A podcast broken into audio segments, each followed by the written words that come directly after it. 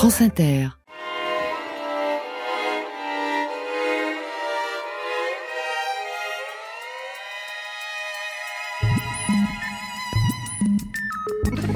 Aujourd'hui, dans Affaires sensibles, l'histoire d'un navigateur prisonnier des mers du Sud, l'aventure de Yann Eliès. Lors de l'édition 2008-2009 de la célèbre course à la voile du Vendée Globe, les conditions météo sont mauvaises, les avaries sont nombreuses, les abandons se succèdent. En mer, les jours passent et parmi les marins, on redoute un nouvel incident. À terre, les semaines défilent et leurs proches, eux, craignent un nouvel accident. Et il se produit le 18 décembre 2008. Ce jour-là, Yann Eliès frôle la mort à bord de son voilier, brisé au fond de sa cabine, perdu dans les eaux froides et agitées de l'océan Indien, isolé à plus d'un millier de kilomètres de la terre ferme, le jeune marin se retrouve seul face à la douleur. Car au même moment à Paris, à Saint-Denis de la Réunion, à Perth et Canberra en Australie, le monde de la voile se mobilisent, les traits d'une opération de sauvetage hors norme se dessinent. Des concurrents de l'épreuve se déroutent, un navire de guerre australien appareille. Une course contre la montre est alors lancée. Il faut faire vite, il faut sauver Yann Eliès. Allongé sur sa banquette, privé de l'usage de ses jambes, le navigateur attend. Il compte les minutes, il additionne les heures, il estime les jours. Relié au reste du monde par son téléphone satellite, il sait qu'on vient le chercher. Commence alors pour lui une toute autre aventure qui n'a plus rien à voir avec un tour du monde. Désormais, il lui faut tenir bon, s'accrocher, garder espoir. Après le récit, pour revenir avec nous sur cette histoire, nous recevrons Denis Auro. Il était le directeur de course de quatre éditions du Vendée Globe, dont celle de 2008-2009. Il a supervisé l'opération de secours de Yann Eliès. Également avec nous, par téléphone à Riron en Espagne, Erwan Steff, chef de l'équipe Generali au moment de l'accident. Il est maintenant responsable du Kegener Sailing Team, la nouvelle équipe de Yann Eliès. Affaires sensibles, une émission de France Inter en partenariat avec l'INA, préparée par Adrien Cara avec le soutien des documentalistes de Radio France, attaché de production Valérie Priolet, coordination Christophe Barrère, réalisation Fabrice Lègle, lecture Aurélien Labruyère et Eric Oswald, programmation musicale Muriel Pérez, à la technique aujourd'hui Guillaume Roux. Fabrice Drouel, Affaires sensibles. Sur France Inter. Naviguer est une activité qui ne convient pas aux imposteurs. Dans bien des professions, on peut faire illusion et bluffer en toute impunité. En bateau, on sait ou on ne sait pas. Gardez toujours à l'esprit que la mer ne pardonne rien, qu'elle n'accepte rien et qu'elle ne vous aidera jamais. Éric Tabarly, Mémoire du large.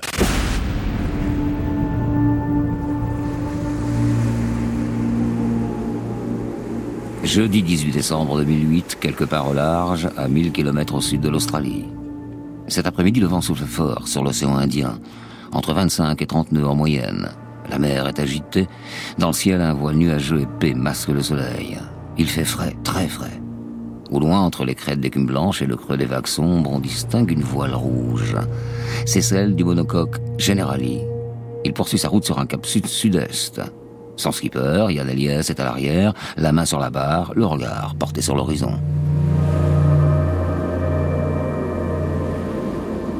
Voilà 38 jours que le jeune breton a pris la mer. 38 jours d'aventure et de galère. À bord de Generali, une incroyable machine en carbone longue de 18 mètres, dont le mât atteint les 30 mètres et qui pèse un peu plus de 9 tonnes. Yann Elias file sur l'eau, fend les vagues et réalise un rêve d'enfant le rêve d'un fils et petit-fils de marin, né en 1974 à Saint-Brieuc, qui a réussi à faire de sa passion pour la mer son métier, il est navigateur. Fort d'un solide palmarès avec une victoire au Challenge Espoir Crédit Agricole, une seconde place lors de la solitaire du Figaro et deux succès par équipe sur le trophée Jules Verne, le jeune marin de 34 ans découvre cette année les embruns glacés des 40e rugissants et les rafales dantesques des 50e hurlants ceux de la plus prestigieuse course à la voile de la planète, le vent des globes. Une épreuve très difficile et surtout très exigeante. Les participants doivent effectuer un tour du monde en solitaire, sans escale ni assistance, en passant par les trois grands caps de la planète, Bonne Espérance à l'extrémité de l'Afrique du Sud, New Win en Australie et enfin le cap Horn à la pointe sud du Chili. Un parcours exceptionnel, une sorte d'absolu qui fait la renommée de la course depuis 20 ans.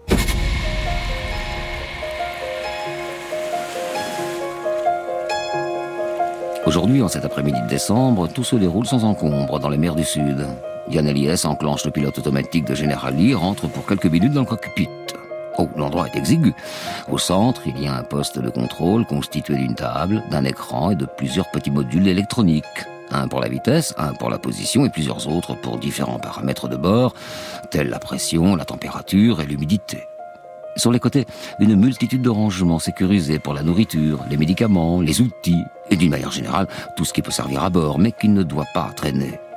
Au fond, on trouve aussi une petite banette en toile. Elle permet aux marins de se reposer. Yann Eliès s'assoit sur son siège et consulte les derniers relevés météo. L'instant est crucial. À partir de ces informations en direct, il peut valider ou modifier sa stratégie de course et donc optimiser sa trajectoire pour gagner du temps. Le second réflexe du navigateur est de jeter un œil sur le classement général, bien sûr. Au Sable d'Olonne, début novembre, ils étaient 30, comme lui, sur la ligne de départ. Aujourd'hui, après cinq semaines d'efforts intenses, ils ne sont plus que 19.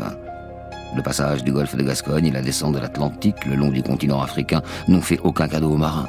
Il y a eu de la casse, beaucoup de casse. Lui, Elias s'en sort bien. Il s'accroche tant bien que mal aux hommes de tête. Il gère comme il peut la fatigue. Au dernier pointage, il est septième au coude à coude avec le navigateur Marc Guillemot sur Safran.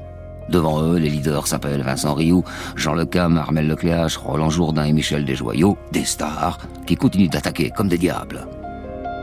Alors, en attendant que les conditions météo s'améliorent, Yann Elias fait le dos rond. Il ne veut pas prendre de risques, surtout pas abîmer son bateau. Son objectif est simple, perdre le moins de temps possible jusqu'au passage du Cap Horn et préserver sa machine. Puis, une fois de retour dans l'Atlantique, attaquer dans la dernière ligne droite lors de la remontée pour rejoindre les Sables d'Olonne. Car c'est là, pense-t-il, que se jouera la victoire dans ce vent des globes.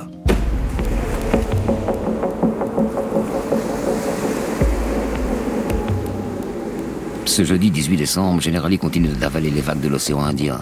Le vent faiblit, mais la mer est toujours très formée. Les creux atteignent parfois plusieurs mètres. À chaque passage, la coque avant du voilier tape sur l'eau dans un fracas sourd et violent. Pour aider le bateau, il faut lui redonner de la vitesse. Yann Aliès décide de monter à l'avant une voile asymétrique de grande taille entre le génois et le spi qu'on appelle le Tinaker. Le problème, c'est qu'une récente tempête a abîmé le cordage à l'extrémité de la proue. Alors une réparation s'impose. L'opération est délicate, car elle oblige le marin à jouer pendant quelques minutes les funambules.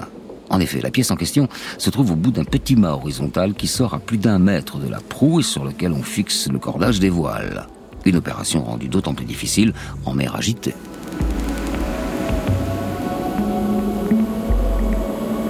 De surcroît, Yann Elias est fatigué. Ces derniers jours, il n'a pas beaucoup dormi. Il va donc lui falloir redoubler de prudence, rester concentré, être efficace dans ses gestes, dans tous ses mouvements. Aller à l'avant, réparer, puis revenir. Voilà ce qui doit se passer aujourd'hui, et rien d'autre. Harnais, ok. Bottes, ok. Ciré, ok. Je sors, un demi-tour de winch pour border ma grand voile, un coup d'œil pour m'assurer du comportement du pilote automatique, et en avant.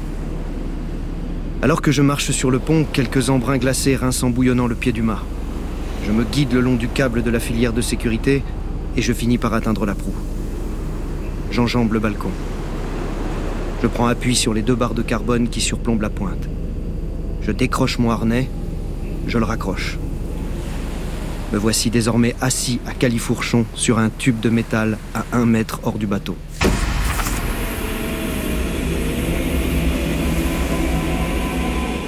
Lancé à plus de 18 nœuds, soit un peu plus de 33 km heure, Generali continue sa progression. La jambe gauche crochetée un câble, Yann Elias avance à l'aide de ses bras pour atteindre la pièce à réparer. En dessous, les vagues se fracassent sur la coque et se dérobent sur les traves du bateau. La position, c'est moins qu'on puisse dire, est inconfortable.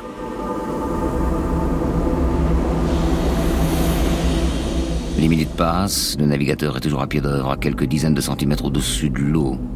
Lorsque soudain, Generali se trouve soulevé sur la crête d'une vague énorme. Témoin impuissant de la scène, le skipper voit son voilier s'élever de plusieurs mètres.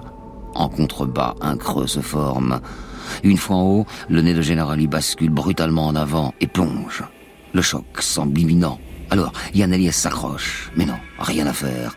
Lorsque la coque avant du bateau percute l'eau dans un bruit de tonnerre et une explosion d'écume, le jeune marin est projeté à la renverse. D'un seul coup, le trou noir. J'ouvre les yeux, je vois le ciel, les nuages. Je réalise avec terreur que je suis hors du bateau. Je me balance contre le flanc tribord de l'étrave, suspendu par mon harnais. Mon bras gauche, par réflexe, agrippe la filière de sécurité. Je me rends compte que j'ai mal. Mal sur le côté gauche. Mal à ma cuisse gauche. Un seul regard me permet de comprendre. Ma jambe est déformée. J'ai l'impression qu'elle ne répond plus. Je pense qu'elle est cassée.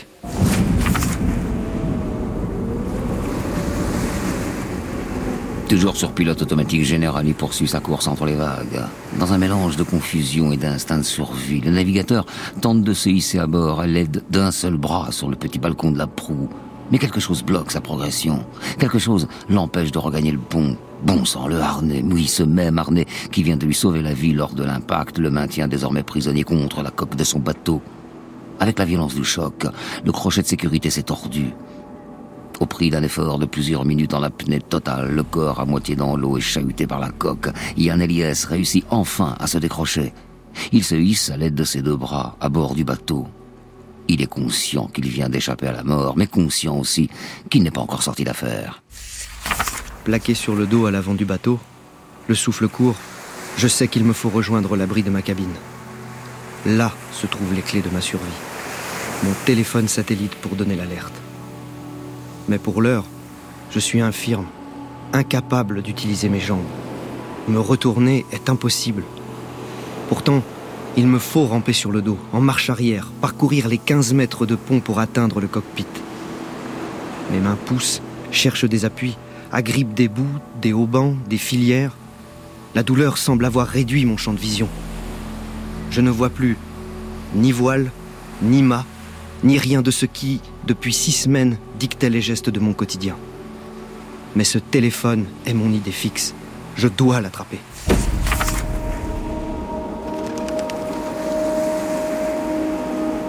Malgré la souffrance, Yann Elias se traîne jusqu'à l'arrière et atteint le cockpit.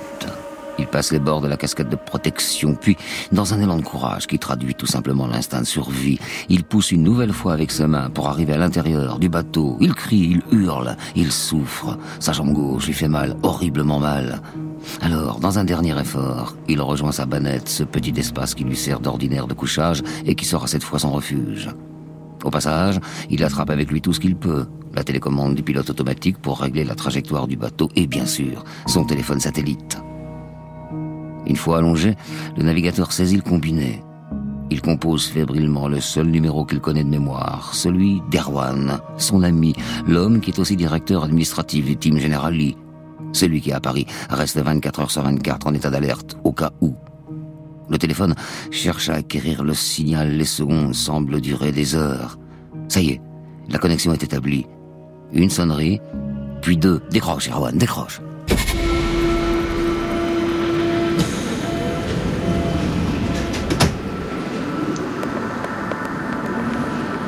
Au même moment, à 16 000 km de là, autrement dit à Paris, avec le décalage horaire, il est un peu plus 9 heures du matin. Erwan Steff arpente les quais du RER d'une grande gare parisienne. L'homme se rend au siège de l'entreprise Generali.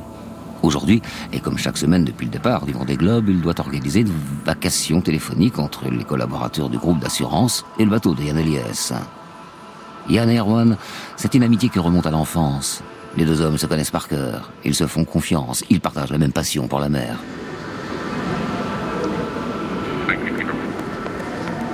Un train arrive dans la gare. Erwan se rapproche. Il se prépare à monter à bord lorsque son portable se met à vibrer. Il regarde l'écran et découvre avec surprise que c'est le téléphone satellite du voilier Generali qui l'appelle. Oui, c'est Yann, mais enfin, pourquoi l'appelle-t-il maintenant? Il décroche, perplexe. Yann? Erwan, il faut venir me chercher. Non mais attends Yann, qu'est-ce qui se passe? Erwan, je peux plus bouger. Il faut. Il faut que vous veniez me chercher. Souffle, reprends ta respiration. Qu'est-ce qui s'est passé Je me suis blessé. Je ne peux plus bouger. Il faut déclencher les secours. Ok Yann, je préviens tout le monde. On va te sortir de là.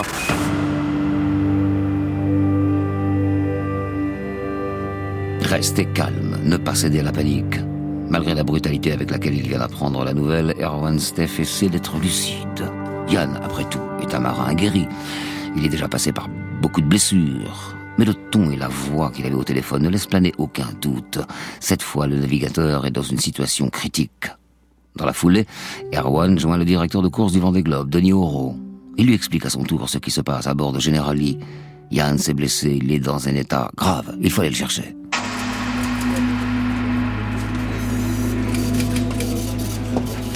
Sur le parvis de la tour Montparnasse, en plein cœur de la capitale, le PC course du vent des globes se transforme en l'espace de quelques minutes en cellule de crise. À sa tête, Denis Oro, bien sûr. À ses côtés, il y a le navigateur Alain Gauthier, ancien vainqueur de l'épreuve et désormais consultant à la sécurité. Comme le veulent les conventions internationales sur le sauvetage en mer, ils informent immédiatement le centre de secours maritime qui régit la zone de l'accident. Les Australiens, car il s'agit d'eux, prennent donc l'affaire en main. On sollicite aussi le Centre régional opérationnel de surveillance et de sauvetage, le CROSS, sur l'île de la Réunion. De son côté, Erwan Steff avertit les responsables de l'équipe de course chez Generali. Il appelle ensuite les parents du navigateur, puis Swazik, la femme de son ami. Il veut à tout prix éviter qu'ils n'apprennent la nouvelle en allumant la radio ou la télé. Entre-temps, Erwan téléphone également au médecin de la course, le docteur Jean-Yves Chauve. Celui-ci se met immédiatement en contact avec Yann Eliès pour établir un premier bilan. Joint par France Inter, le médecin explique les circonstances de l'accident et l'état dans lequel se trouve le navigateur de Generali.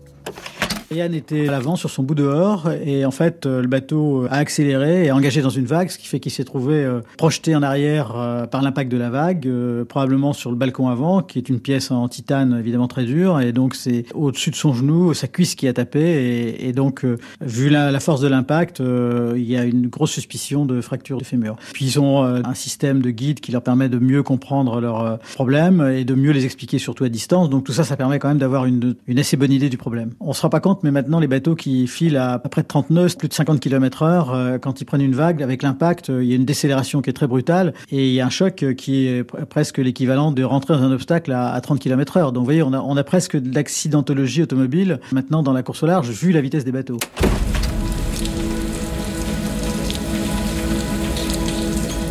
Au PC Course des Vendée Globe, les minutes passent. Denis Auro et Alain Gauthier, désormais rejoints par Erwan Steff, scrutent les cartes maritimes. Premier constat, Generali se situe à plus de 1000 km des côtes australiennes, beaucoup trop loin pour envisager l'envoi d'un hélicoptère. Second point, le voilier navigue dans une zone hors des routes commerciales, autrement dit, impossible pour les secours de demander à un navire marchand ou un cargo qui passerait dans les parages de se dérouter. Que faire? Sur demande des autorités du Canberra, Denis Oro et son équipe sollicitent alors l'aide d'un des concurrents du Vendée Globe pour aller porter assistance à Yann. Sur l'écran GPS, le skipper Vincent Rioux semble être le plus proche du voilier Generali. Mais s'il rebrouche chemin pour le rejoindre, il pourrait se retrouver lui-même dans la tempête.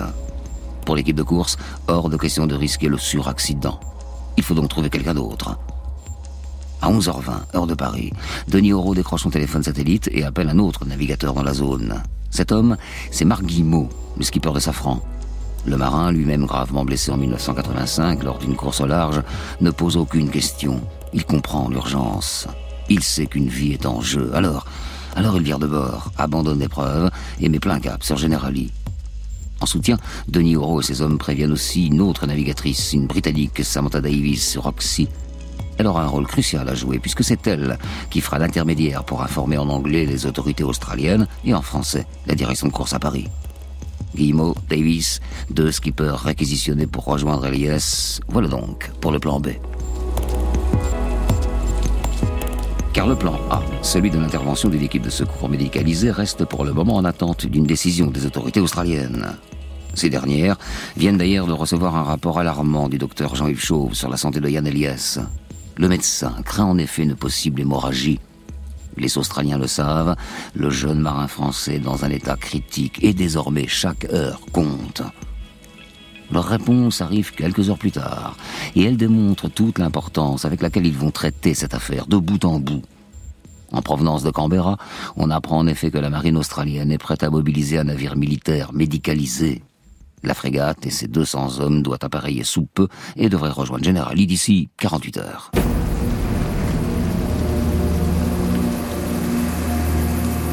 Au même moment, dans l'hémisphère sud, la nuit tombe. À bord de Generali, l'angoisse monte. Yann Eliès, qui luttait jusqu'alors avec sa douleur, fait désormais face à la faim et surtout à la soif. Immobilisé sur sa banette, le skipper ne peut rien faire. Impossible de saisir des médicaments rangés plus haut. Alors, avec son bras, il fouille comme il peut, à droite, à gauche, pour tenter d'attraper ce qui pourrait être utile à sa survie.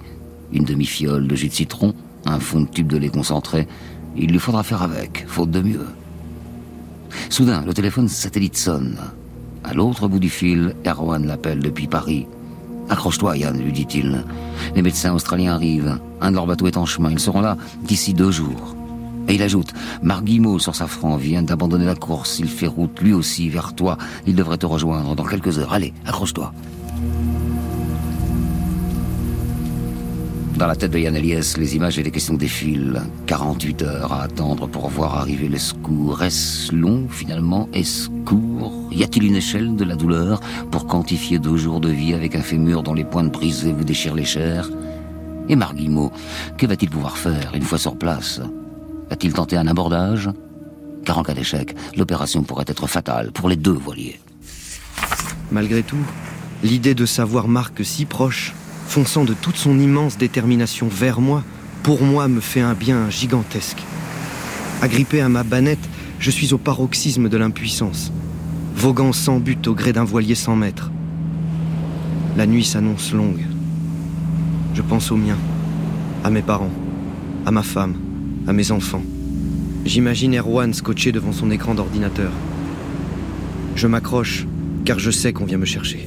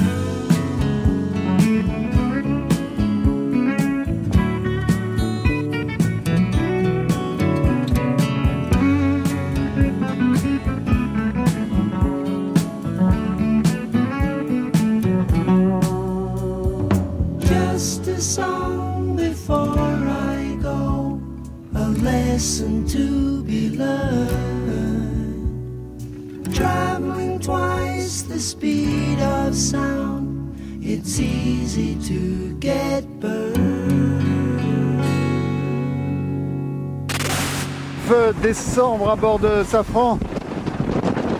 Et hier, euh, suite à la, un problème euh, physique euh, sur Generali, Yann Elias s'est cassé le fémur. Et on m'a demandé de faire route sur lui, donc 145 000 plus tard. Me voilà en visu, à côté de Yann Elias. Avec l'arrivée entre maintenant et puis l'arrivée du, bateau australien qui devrait arriver d'ici euh, un peu plus de 24 heures maintenant, une trentaine d'heures.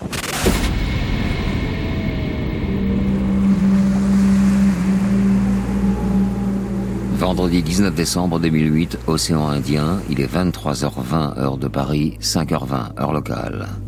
Alors que le jour se lève sur l'hémisphère sud, le navigateur Marc Guimau appelle le PC de course du Vendée Globe. À Paris, il fait encore nuit. Les mines sont crispées, les visages fatigués. Soudain, la voix du skipper de Safran résonne sur le canal du téléphone satellite. Ça y est, ici Marc, j'ai Générali en vue. L'information se répand comme une onde de choc, et elle fait un bien fou à toute l'équipe de course. Car désormais, avec Marc Guimau aux côtés de Yann Elias, Generali n'est plus un voilier seul à la dérive avec un marin blessé à son bord. Non, maintenant, c'est un bateau qui navigue sous escorte avec un homme qu'on va bientôt délivrer. Sur place dans l'océan Indien, la mer est aujourd'hui encore très agitée.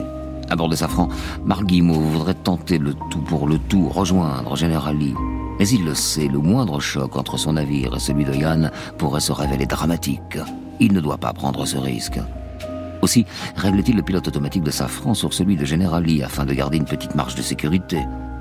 Puis il sort ses jumelles et scrute en direction du voilier. D'aspect extérieur, celui-ci ressemble à un navire fantôme avec sa grand voile prise dans les hauts bancs, preuve que le bateau avait empanné puis changé de cap de manière intempestive. Il n'y a personne sur le pont. Marguimo allume sa radio VHF, il saisit le micro. Yannou, Yannou de Marco, Yannou de Marco, tu me reçois? Yann, Yann de Safran, là c'est Marco, tu me reçois Après deux tentatives, aucune réponse de la part de Yann Elias. Marguimo s'inquiète, alors il appelle une nouvelle fois. Euh, Yann, Yann Marco, euh, Yann Marco.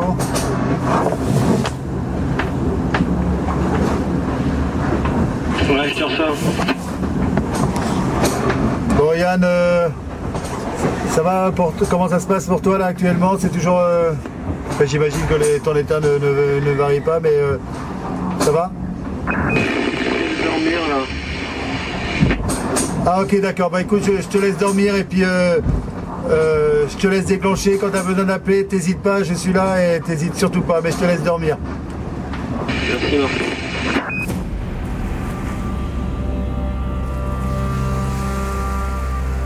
Lui-même gravement accidenté par le passé, l'homme de course à la voile, Marguimo mesure plus que quiconque la souffrance et la solitude que ressent à ce moment précis Yann Elias à bord de Generali. Le skipper de Safran reste là, à côté de sa VHF. Il guette le moindre bruit, prêt à parler de tout et de rien à tout moment avec Yann, si celui-ci en ressent le besoin. Marguimo sait que l'état du jeune marin est grave. Il a conscience qu'il ne peut rien faire pour soulager sa douleur physique. Alors, eh bien, il le soutient moralement. Marc regarde sa montre, encore 24 heures avant que les Australiens n'arrivent sur place. 24 heures à tenir, que c'est long dans ces conditions quasi inhumaines. À 150 mètres droit devant, à bord de Generali, malgré la soif, malgré les à-coups du bateau, Yann Eliès tient bon. Il s'accroche. La présence de Marc Guimau lui fait du bien, beaucoup de bien. Au téléphone satellite, Erwan l'appelle pour lui donner les dernières nouvelles. Le navire australien est toujours en route, il n'y a pas d'hélico. Une fois sur place, les sauveteurs mettront un canot à la mer pour venir te chercher, lui dit-il. Des paroles rassurantes pour le jeune navigateur, car plus les heures passent, plus le combat qu'il mène face à la souffrance devient intenable. Ma jambe est un ballot de douleur que je ne maîtrise plus. Mon bassin, mes côtes me font énormément souffrir. La cabine de mon bateau est un abîme d'obstacles et de recoins encombrés, où un homme valide a toutes les peines du monde à évoluer et à trouver appui en temps normal. Alors quand il s'agit d'un infirme et que la mer est formée, rien à faire. Je ne peux absolument pas me déplacer. Je reste allongé. J'attends. Toujours téméraire, Marc Guimau place son voilier safran à proximité du pont arrière de Generali. Il veut lancer à Yann un petit colis avec une bouteille d'eau et de la nourriture. Le marin prépare un paquet avec du scotch. Puis alors que les deux embarcations ne sont désormais distantes que de quelques mètres, Marc lance l'objet de toutes ses forces. Celui-ci touche le pont de Generali, rebondit et finit sa course à l'entrée des cockpits. Le bruit s'ouvre, réveille, réveille Annelies qui se redresse. Le colis est là, à vue d'œil, mais impossible pour lui d'aller le chercher. Dans l'excitation du moment, le navigateur découvre alors un bout au sol. Il n'y avait pas prêté attention jusque-là. Or, ce bout, c'est celui qui manœuvre le traîneau, un petit chariot mobile sur lequel se trouvent des vivres et surtout la pharmacie de bord. Après plusieurs minutes d'effort, il arrive à ramener le chariot à lui. Il récupère ainsi du Coca-Cola qu'il boit à grande gorgée. Puis il ouvre la boîte des médicaments. Dedans, il trouve du paracétamol. Manque de chance, la morphine, elle, est rangée ailleurs sur le bateau. Il faudra faire sans. Après une nouvelle journée d'attente et de souffrance, la fatigue s'empare du marin blessé. Dehors, le soleil se couche sur l'océan. Yann Eliès sombre dans le sommeil. Au même moment, à 16 000 km de là, à Paris, au PC Course du Vendée Globe, Erwan Steff, Denis Auro, Alain Gauthier et toute leur équipe restent en alerte. Tous s'apprêtent à vivre une nouvelle nuit blanche.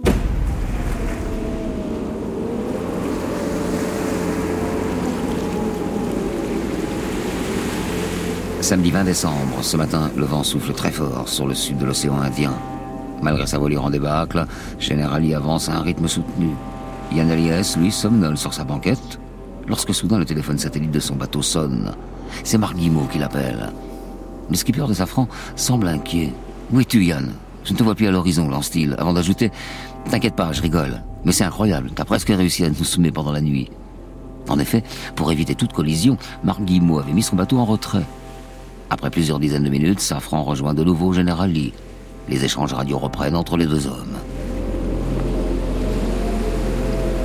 Ensuite, eh bien ensuite les heures passent. Encore six heures. Cinq. Deux. Puis soudain, le téléphone sonne de nouveau. Yann Eliès décroche et reçoit un flot de paroles incompréhensibles, un mélange de français et d'anglais. En réalité, à l'autre bout de la ligne, il s'agit d'un officier radio de la frégate australienne. L'homme lui explique que son navire arrive sur zone et qu'après avoir effectué un repérage autour des deux voiliers, celui-ci mettra à l'eau un canot semi-rigide avec un médecin et un infirmier qui viendront l'accoster. Tout n'est plus maintenant qu'une question de minutes. Dans l'hémisphère sud, il est un peu plus de 17 heures, ce samedi 20 décembre. Marc Guimau, caméra à la main, se dresse sur le pont de son voilier. Il filme l'incroyable scène qui se déroule sous ses yeux. Là-bas, à quelques dizaines de mètres devant lui, à la lumière du soleil couchant, on aperçoit Generali, le bateau de Yann, juste derrière l'imposante étrave d'un navire de guerre de plus de 180 mètres de long qui stationne. Les sauveteurs australiens sont enfin là. Comme convenu, ils mettent rapidement à l'eau un petit canot à moteur hors bord et se dirigent vers Generali. Ils l'abordent quelques minutes plus tard par tribord. Témoin de la scène, Marc Guimau raconte. Deux personnes à bord de, de Generali, dont un docteur.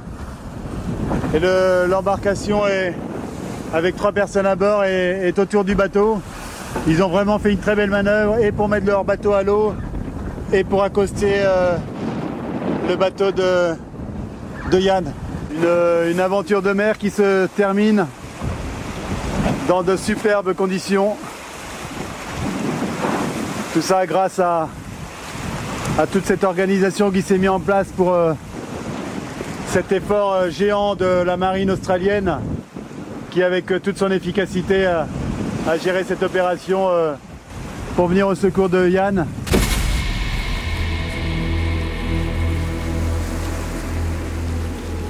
À bord de Général Yann voit soudain se dresser trois personnes à l'entrée du cockpit. Elles portent des cirés rouges. L'une d'elles a une caméra fixée sur son casque. Puis ce sont des voix, de vraies voix, qui lui parlent en anglais. La scène lui apparaît surréaliste.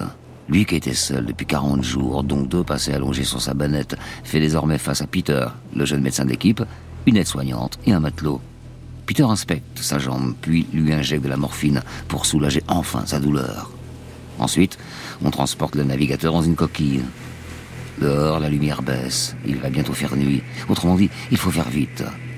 Dernière étape, remonter à bord du canot semi-rigide et quitter General Lee. L'opération est délicate, voire dangereuse. Car peu familiers de ce type d'embarcation, les Australiens laissent la bombe du bateau aller et venir au-dessus de leur tête. Yann leur crie de tirer sur le winch. C'est le treuil qui permet de tendre le cordage de la grand voile. Le matelot comprend et attrape la manivelle, il la tourne au maximum. Puis le canot à moteur se rapproche, heurte le voilier et s'y accole. Tout se passe très vite. Les sauveteurs portent la coquille avec Yann dedans. Ils la basculent dans la petite embarcation. Ils sautent à leur tour à bord. Le pilote met plein gaz. Yann a juste le temps d'apercevoir du coin de l'œil une dernière fois le mât de son bateau. Et cette fois, tout est fini. Après 48 heures de galère, 48 heures de souffrance, voilà le jeune navigateur enfin extrait de son voilier, direction l'hôpital de Perth en Australie, où une équipe chirurgicale l'attend pour l'opérer d'urgence. De son côté, après avoir salué les Australiens, Marc Guillemot sur Safran reprend lui aussi sa route. Le navigateur aligne son voilier sur un cap sud-sud-est. Prochaine étape pour lui, le cap Horn, puis le retour dans l'Atlantique pour rejoindre les Sables. En ce 20 décembre, alors que la nuit tombe sur l'hémisphère sud, la voile rouge de Generali disparaît à l'horizon. S'écrivent alors les dernières lignes d'une aventure hors du commun vécue par Yann, Marc, Erwan, Denis, Alain et bien d'autres. Une aventure comme seule la course en mer peut en réserver.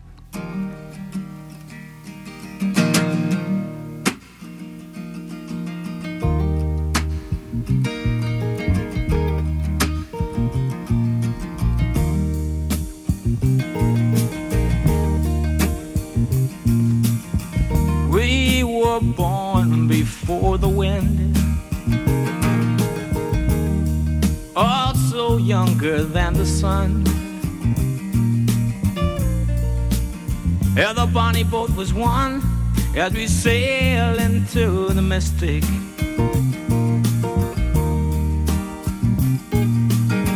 Oh, I can now hear the sailors cry. Smell the sea and feel the sky. Let your soul and spirit fly into the mystic.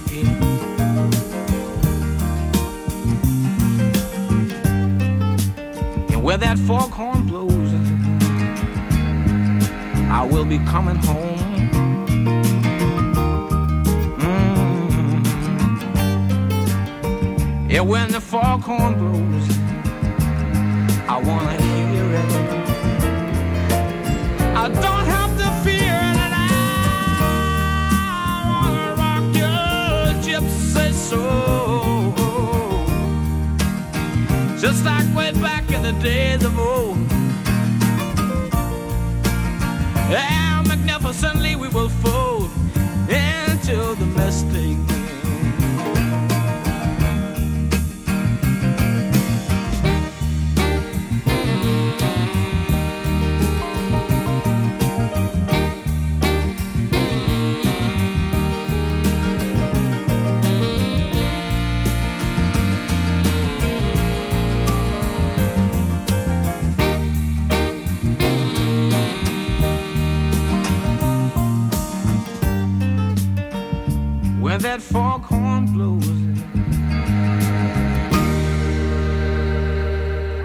France Inter, Affaires sensibles, Fabrice Drouel.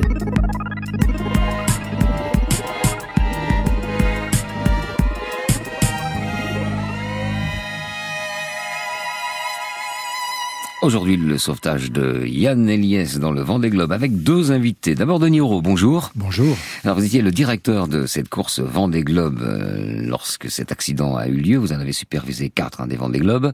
Euh, et vous avez supervisé euh, escalité l'opération de secours de Yann Eliès. Aujourd'hui, vous organisez la, la Tech Week. C'est un grand événement sur les, éner les énergies propres, je crois, qui aura lieu en juin 2018. Un mot rapidement sur euh, cet événement? Rapidement, on crée aujourd'hui des technologies formidables qui sont propres qui n'utilisent pas les énergies fossiles et d'autre part qui peuvent avoir un impact sur la croissance, l'économie, les emplois. Et ces technologies, qui sont nos technologies propres de demain, elles n'arrivent pas dans le domaine du public. Donc la Tech Week aura pour mission comme un, un, festival de Cannes de l'innovation, quelque chose comme ça, d'accélérer la mise sur les marchés de ces formidables inventions qu'on crée à travers le monde aujourd'hui. Bien, avec nous également au téléphone à Riron en Espagne, un, autre homme clé de ce sauvetage. Le sauvetage que nous avons raconté, c'est Erwan Steff, chef de l'équipe Generali au moment de l'accident, très proche ami de, de Yann Eliès, responsable désormais du Keginer Sailing Team, la nouvelle structure pour laquelle court Yann Eliès. Bonjour Erwan Steff, vous m'entendez bien? Oui, bonjour. Bonjour. Bien, très bien. Très bien. Bah, D'abord des nouvelles de Yann Eliès qui court en ce moment la solitaire du Figaro, c'est ça? Ouais, effectivement, là on est à Riron sur la solitaire Urgo de Figaro. Où Yann a fini cinquième de la première étape, donc euh, il en reste trois, donc on est en plein dans le match en ce moment. Oui. Bien. Alors première question pour vous de, de Nioro. Selon vous, quel a été l'élément déterminant dans la réussite de toute cette opération de sauvetage de Yann Eliès dans le Vendée Globe en 2008-2009 Je pense que enfin, c'est décembre 2008 pour être Je pense que c'est une chaîne de compétences, une forte préparation en amont et euh, un esprit d'équipe formidable. Euh, on s'appuie dans un cas comme celui-ci, comme sur des hommes comme Erwan Steff, qui a une énorme, énorme expérience. Euh, on s'appuie sur Yann Eliès, évidemment, qui lui euh, aussi a beaucoup d'expérience. David Adams, qui est notre correspondant dans les mers du Sud. Une équipe de direction de course formidable. Un médecin de course est très expérimenté, Jean-Yves Chauve. Mmh. C'est lui qui a plus ou moins inventé la médecine à distance. On se souvient de la langue recousue de Bertrand de Broc. Euh, en 92, et c'est lui qui avait guidé euh, Bertrand pour se recoudre lui-même la langue. Bref, c'est des, gens qui ont énormément d'expérience, et quand on met toute cette expérience et toute cette passion et toute cette disponibilité bout à bout, on obtient le résultat qu'on a obtenu dans le sauvetage de, Yann. Il y a une dimension humaine euh, également, j'imagine, Erwan Steph, dans la réussite d'un sauvetage comme celui-là, parce que vous vous connaissiez, enfin vous vous connaissiez, vous connaissez très très bien Yann Elias, c'est l'un de vos amis, les Denis Oro, enfin tous, vous vous connaissez tous, ça compte ça? Ouais, bien sûr. Hein, ce qui était évident à ce moment-là, c'était que ce qui nous paraissait euh, surtout primordial, c'était d'agir vite. Et donc pour ça, on avait tous connaissance des procédures. J'ai eu la chance de travailler aux côtés de Denis euh, sur des directions de course, donc je connaissais parfaitement les procédures qu'il fallait appliquer, qu'il allait appliquer, leur façon de raisonner. Mmh. Et puis euh, effectivement, j'ai une relation forte avec Yann, donc rapidement on a su que ça jouait pas, quoi, qu'il avait très mal et qu'il fallait chercher. Et est-ce que vous avez mis en, place une, la procédure que vous avez mise en place? Est-ce qu'elle est, est, particulière dans le milieu de la voile? C'était nouveau d'agir comme ça ou vous aviez déjà l'expérience de ce mode opératoire? Alors, ce qui n'était pas très particulier dans le Cadian, c'est qu'il était immobilisé, il pouvait plus bouger. En théorie, en fait, c'est au marin de déclencher les secours. Mhm. On a deux balises euh, hyper d'abord. Hein, il suffit qu'il les déclenche et elles sont directement reliées au cross, qui, qui, surveille euh, tous les mouvements maritimes sur la planète. Et à ce moment-là, euh, ils disent qu'il y a urgence et on déclenche des secours. Dans le cas particulier d'Yann, le seul, les seules infos qu'on avait, c'est moi qui les avais, puisque quand il m'a appelé, j'avais enregistré la conversation téléphonique, ce qui a permis vraiment de prouver à tout le monde, s'il en était besoin, qu'il fallait le chercher, quoi. Parce qu'autrement, il n'y avait aucune raison d'aller chercher quelqu'un comme ça, juste sous ma bonne parole. Donc là, c'est la confiance que Denis avait euh, en moi, hein, et puis aussi le, le fait que, bah, que c'était vraiment un appel d'urgence. Denis Euro, précisément, alors au-delà de ce cas particulier de Yann Eliès, le Vendée Globe, quand même, je disais, c'est une sorte d'absolu euh, dans la voile, parce qu'on a l'impression que toutes les difficultés qui existent, elles sont vraiment réunies dans, dans une même course, même si les autres ne sont pas faciles non plus. Euh, c'est quoi les, les procédures de, de sauvetage prévues avant que quelque chose euh, n'arrive? Alors déjà, ce qu'il faut savoir, c'est qu'il y a des conventions internationales qui régissent tout ça. On fait pas ça euh, de notre bon vouloir ou, avec notre organisation française. Les conventions internationales, il y en a trois, 1960, 74, 79, et elles donnent un cadre très précis. C'est l'organisation internationale maritime qui les définit. Après, on a un plan de gestion de crise, nous, organisation, qui est millimétré, minuté, où on sait exactement ce qu'on va faire de jour, de nuit, dans telles circonstances. On a des codes couleurs pour chaque type d'avarie que Erwan connaissait très bien, puisque comme il l'a dit, on avait géré déjà des courses ensemble. Après ça, on va demander à chaque team, à chaque équipe, de nous donner son plan de crise, qui va être très différent selon les équipes. Il y a des équipes qui sont très professionnelles, comme celle de, de Generali, où on avait un plan de crise formidable. Et puis il y en a d'autres qui sont un petit peu moins mm. structurés. Après ça, on a quelque chose qui est très important, on a un site Internet qu'on appelle Rescue, sur lequel toutes les informations qui concernent la course sont mises en ligne régulièrement. Et on est chaque jour en communication avec les, organismes de sauvetage. Et enfin, euh, personne ne le sait, mais le ministère des Affaires étrangères en France a une cellule 24-24 de crise. Et donc on est aussi en communication avec elle. Et tout ça, c'est travailler, retravailler, encore travailler jusqu'avant le départ pour que chaque petit détail soit bien intégré. Et par exemple, avec Erwan, je savais exactement ce que Erwan aurait fait en cas de problème, et on a appliqué cette procédure, mais à la lettre, mais à la virgule. il n'y a mm. que comme ça que ça peut marcher. Ça dit, euh, quand on se retrouve en avarie comme ça, perdu au milieu de, de l'océan, euh, Indien en l'occurrence, là, ça peut être ailleurs, on, voit qu'il faut quand même 48 heures. Enfin, c'est pas sur la mer, c'est pas on passe un coup de fil, venez me chercher quoi. Donc là, il peut se passer, il peut se passer des drames en, en 48 heures c'est long, 48 heures, c'est énorme. Pourquoi 48 heures? Parce que les Australiens, qui ont toujours joué un rôle majeur dans les sauvetages euh, de nos courses, nous obligent à passer à moins de 1000 milles de leur côte, 1800 km. S'ils nous laissaient la liberté, on ne pourrait plus venir nous chercher. Et donc, on respecte la procédure et les obligations euh, australiennes et on passe à moins de 1000 milles. Ça veut dire qu'un avion peut survoler un bateau en, en, et ça veut dire qu'un bateau de la marine australienne peut venir chercher un navigateur. C'est pour ça, la, la notion de 48 heures, elle est vraiment due à une obligation que les Australiens nous font. Je vous propose d'écouter euh, une voix que vous connaissez bien, celle d'Alain Gauthier, euh, ancien vainqueur de, l'épreuve et consultant à la sécurité lors de l'édition 2008-2009, et il tire le bilan de ce qui s'est joué euh, en mer pendant cette édition. Les 48 dernières heures ont été un peu longues, c'est vrai, par moments, notamment les premières où on avait un, Yann Elias vraiment moralement très très atteint. Et puis après, au fil des heures, euh, plus l'arrivée de Marc Guillemot, qui a vraiment été un point essentiel dans, sur l'aspect psychologique. Donc on a vécu des, paliers, et avec ce dénouement aujourd'hui euh, qui était parfait, bien orchestré par les, la marine australienne, avec des conditions de mer pas simples. On a quand même eu très peur. Hein. Euh, Surtout les premières heures où on sentait que Yann ne voulait pas bouger de sa banette, donc ce qui voulait dire qu'il voulait pas prendre de médicaments, il voulait pas se nourrir, pas, pas boire, et on se disait que son état pouvait décliner et qu'il qui se laisse aller quoi. Et vraiment, je pense que l'arrivée de Marc a vraiment été un point euh, important au niveau mental euh, sur cette affaire-là. En tout cas, c'est un grand soulagement. Le professionnalisme des secours euh, australiens, plus euh, la solidarité des marins, euh, je crois que le résultat, il est, il est parfait aujourd'hui. Et le commandant euh, australien l'a dit, des marins en péril, euh, c'est d'autres marins qui vont les chercher. Erwan Steff, euh, qu'est-ce que vous pensez de ce que vous venez d'entendre, et notamment sur la, la place que tient Marc Guillemot dans toute cette affaire? Oh bah, c'était notre Saint Bernard des Mers, hein. c'est-à-dire qu'il n'a pas hésité une seule seconde, et puis, euh, puis ça a fait un bien fou à Yann dans le sens où euh, il y avait quelqu'un, physiquement il y avait quelqu'un, on l'avait au téléphone toutes les heures, mais rien ne remplace le contact humain. Donc rien que le fait de voir un bateau, il s'est senti moins seul. Et puis en plus, euh, Marc avait déjà eu un accident lui aussi, donc il connaissait très très bien la douleur de Yann. Donc tout ça mis bout à bout, euh, fallait que ça rassure Yann. Et puis, euh, et puis surtout, c'est qu'il était prêt à tout pour, euh, pour venir le secourir. Hein. Il a fallu que Denis euh, euh, le calme dans le sens il était prêt à essayer de sauter à bord euh, pour aller aider Yann. Donc euh, c'était vraiment un moment euh, fort pour nous et, et c'était vraiment un grand merci à lui encore. d'ailleurs. Denis Rowe, vous vous souvenez de cet échange que, bien sûr, vous avez Oui, bien sûr, c'est des, des moments qu'on n'oublie absolument pas. Moi, ce que je retiendrai, c'est la solidarité, l'expérience, l'engagement. C'est, on, on- on prépare tout ça et puis on a une telle confiance. Moi, j'avais une telle confiance en Erwan et en Yann, en, en Marc, en Sam. Sam Davis a joué un rôle très important aussi. Hein. Mm. Euh, en, en Jean-Yves Chauve, que je connais depuis 25 Le ans, etc. Oui, le médecin.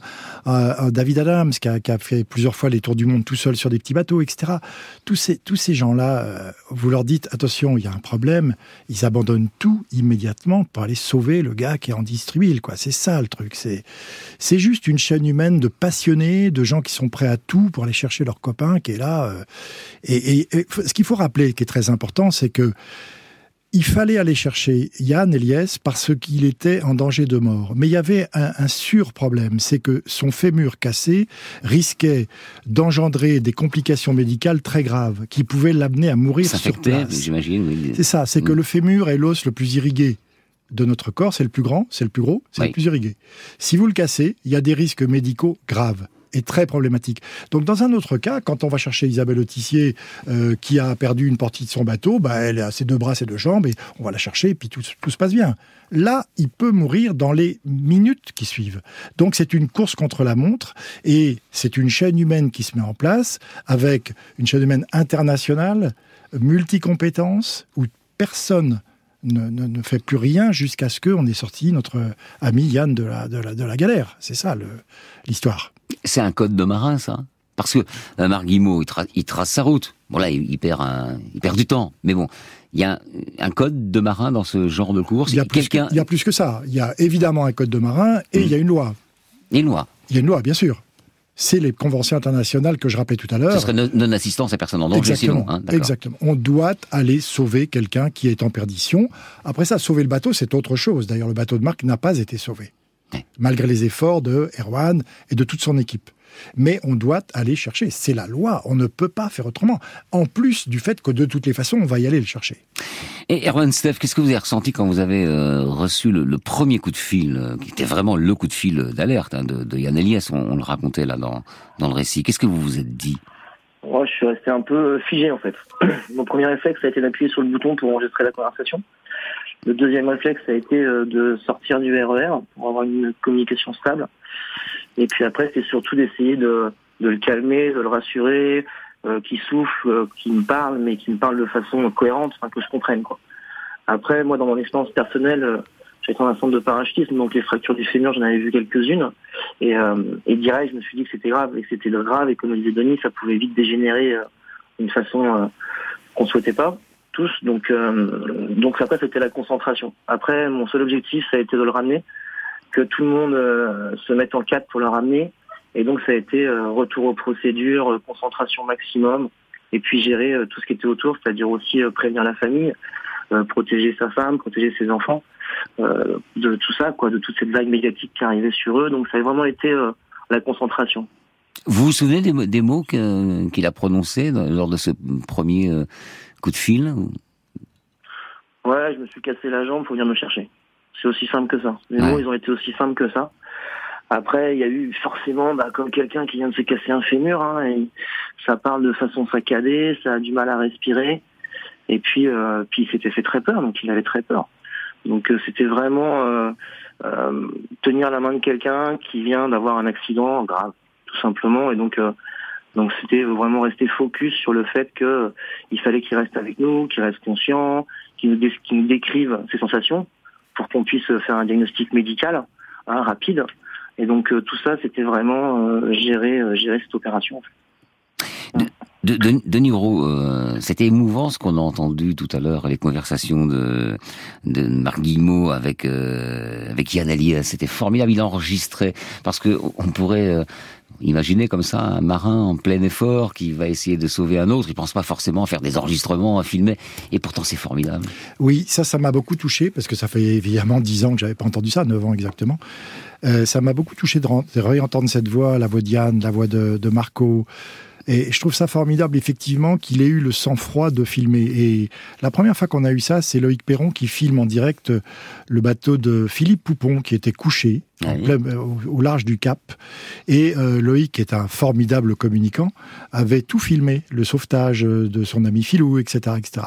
Et depuis, les marins essayent de faire ça. Mais c'est pas toujours facile. Quand vous êtes dans l'action, il sûr. faut encore penser à filmer, penser à enregistrer. C'est pareil. Bravo à Erwan, qui, euh, quand, quand son ami l'appelle, pense tout de suite à appuyer sur le bouton Oui, il nous l'a dit. Oui. Ça, c'est formidable parce que ça veut dire qu'on a l'archive, ça veut dire qu'on peut revivre, ça veut dire qu'on a surtout on a des éléments précis. Nous, dans une direction de course, par exemple, on a ce qu'on appelle un logbook et tout est noté, mais à la seconde près. Ce qui nous permet aujourd'hui, dix ans après, d'avoir un minutage exact de la scène et on sait exactement à telle heure, à telle minute, à telle seconde ce qui s'est passé. Tout est enregistré et, les marins le font euh, exactement pareil. Et ça, c'est très important pour la suite des opérations, Mm. évidemment. Alors, euh, Erwan, euh, Steph, notre récit s'est arrêté au moment de la, de la délivrance. C'est comme un film. Quand on sort d'un film, on se dit, tiens, qu'est-ce qu'il est devenu après? Euh, Comment s'est géré l'après-accident? Euh, Qu'est-ce qui s'est passé pour Yann une fois qu'il est arrivé en Australie Alors en fait, euh, dès qu'il est arrivé en Australie, il était pris en charge par, euh, par l'hôpital australien, l'hôpital de Perth, qui a fait un travail admirable d'ailleurs, hein, puisqu'ils ont, bah, ils ont mis une tige métallique dans le fémur pour le réparer. Mhm. Donc j'ai envie de dire, au niveau santé, euh, Yann, il a été pris en charge euh, par les Australiens de façon exceptionnelle. Après, nous, il nous restait aussi le, le deuxième volet du sauvetage. hein. C'est-à-dire qu'il était hors de question de laisser un bateau euh, au milieu de l'océan qui représentait un danger pour les autres concurrents. Donc il a fallu aller le chercher. En tout cas, organiser des secours pour aller le chercher. Donc on est parti, euh, enfin il y a deux, euh, deux personnes de chez nous qui sont parties euh, sur un bateau de pêche en direction euh, le bateau Generali. Euh, malheureusement, euh, rapidement, les balises se sont déclenchées, ce qui veut dire qu'il y avait de l'eau à bord. Hein, dans la manœuvre d'accostage, les Australiens ont dû faire un petit trou. Et puis, bah, petit à petit, on a perdu euh, la trace du bateau, puisque euh, au bout de 48 heures, euh, on Mhm. n'avait plus de, de position du bateau. Donc ça devenait dangereux et pour notre équipe, et puis ça présentait aucun intérêt d'aller chercher un truc qui n'existait plus. Bien sûr. Donc euh, pour nous, le bateau, il est passé au fond. Après, c'est un moment aussi délicat pour Yann entre euh, bah, de perdre euh, un, d'arrêter le Vendée Globe, deux, de perdre son bateau, hein, et puis euh, ça voulait dire aussi la fin d'un projet euh, IMOCA, hein, puisqu'il fallait reconstruire un bateau. Oui. Donc euh, ça a été un moment un peu pénible pour toute l'équipe de se dire qu'on venait, euh, certes, on était tous joyeux et contents d'avoir retrouvé notre notre copain, notre marin et, et notre skipper, mais par contre, on avait quand même ce pincement au cœur par rapport à ce bateau. euh, Bien qui, sûr. malheureusement, aujourd'hui, doit être au fond de l'eau. ouais. Je comprends. Je comprends et je vous remercie, Erwan Steph. Vous étiez euh, en direct de Rion. Merci également, euh, Denis Euro, de nous avoir Merci beaucoup. apporté vos Merci. précisions et vos souvenirs euh, sur cette histoire, euh, bah, comme seule la voile peut en réserver. Au revoir. À Au bientôt. revoir. C'était Affaire sensible aujourd'hui l'accident de Yann Eliès dans le vent des globes, une émission que vous pouvez réécouter en podcast sur franceinter.fr. Rendez-vous également sur la page Facebook d'Affaires sensibles. Demain, la fiction, elle sera consacrée aux migrants et à leur sort lorsqu'ils arrivent à la frontière franco-italienne à Ventimille.